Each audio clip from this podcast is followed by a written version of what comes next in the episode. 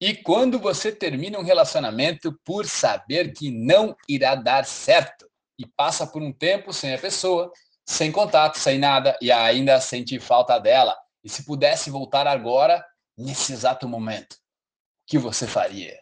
É? Cara, essa é uma dúvida que bastante gente tem porque nós já passamos por isso.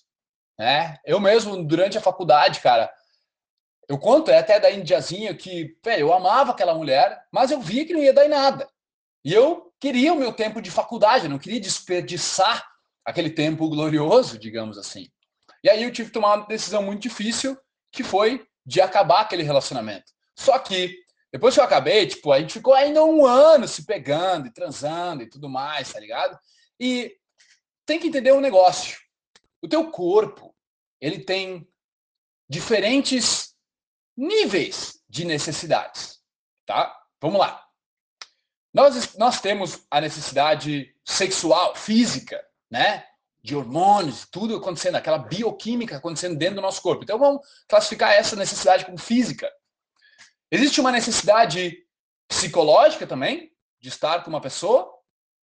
Existe. Né? Existe uma necessidade psicológica de a gente querer alguém que nos entenda, de repente tu ficou solteiro e tu ah, ficou com umas mulheres meio vazias, umas pessoas que que elas não, não, não te preenchiam, não tinham uma conversa bacana contigo, não conectavam e tudo mais.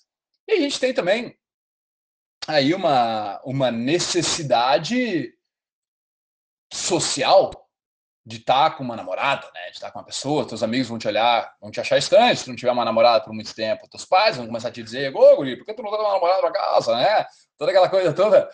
Agora, quais dessas necessidades, tá? E deve, cara, existem mais. Tipo, ah, uma necessidade, pode falar assim, ah, necessidade da alma, a alma precisa de alguém. E aí é onde eu discordo. Se tem uma coisa que não precisa de uma de um par, é a nossa alma. Não existe uma pessoa certa pra gente, tá ligado? Eu não acredito que uma pessoa nesse planeta foi feita especialmente para você. Quão romântico isso soa. Soa hollywoodiano, né? Pois é, foi eles que inventaram, tá? A questão, cara, é que a tua consciência, teu espírito, a tua vida, a fonte da vida, você ganhou um pouquinho, eu ganhei um pouquinho, a menina em questão ganhou um pouquinho, todo mundo ganhou um pouquinho. São o que você vai fazer com isso? Se a gente tá só num relacionamento, cara, por essas necessidades físicas, físico-químicas, né? psicológicas, sociais, mostrar para as pessoas quanto um gata é a nossa namorada e tudo mais.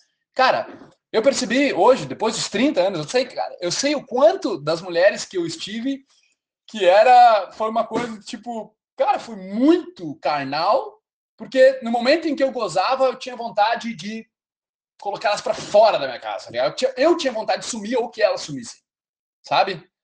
E, cara, eu não gostava disso. Psicologicamente eu não gostava disso.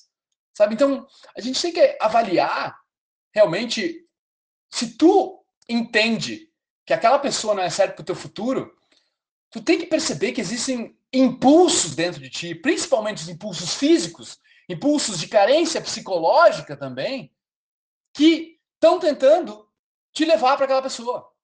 E aí que entra o ponto crucial de quão orgulhoso tu tá de ser quem tu é, das atitudes que tu anda tomando. O quão satisfeito tu tá de estar sendo quem tu é naquele momento. A gloriosa autoestima.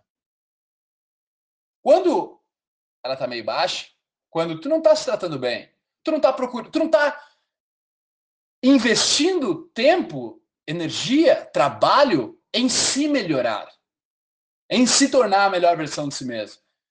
E, meu, tem um balanço ali, um equilíbrio mental, emocional, físico. Quando tu não está investindo tempo nisso, a própria natureza vai te punir. Teus hormônios, eles vão te enganar. Teu intelecto vai te enganar. E vai começar que teu cérebro, teu corpo, eles vão jogar contra ti. E aí é onde às vezes o cara acaba cometendo aquela cagada, vai lá, dá uma zinha, tem um filho, tem que casar e faz tudo, e tá infeliz, depois tem que divorciar e, blá, blá, blá, e isso não é incomum, né? Eu tenho aí pelo menos uma mão de amigos meus que passou por essa, por essa situação aí. Então, tudo está relacionado, cara, com a experiência que tu tá tendo contigo mesmo. Como é que tá aí dentro? Como é que tu está se sentindo? Tu tá ultra feliz? Tá ultra satisfeito com quem tu é? E se tu não tá, como é que tu faz para chegar a essa satisfação pessoal? Do que depende a tua autoestima? Como ela é construída? Quais são as coisas que você pode fazer hoje para melhorar ela? Esses são questionamentos do poder da autoestima.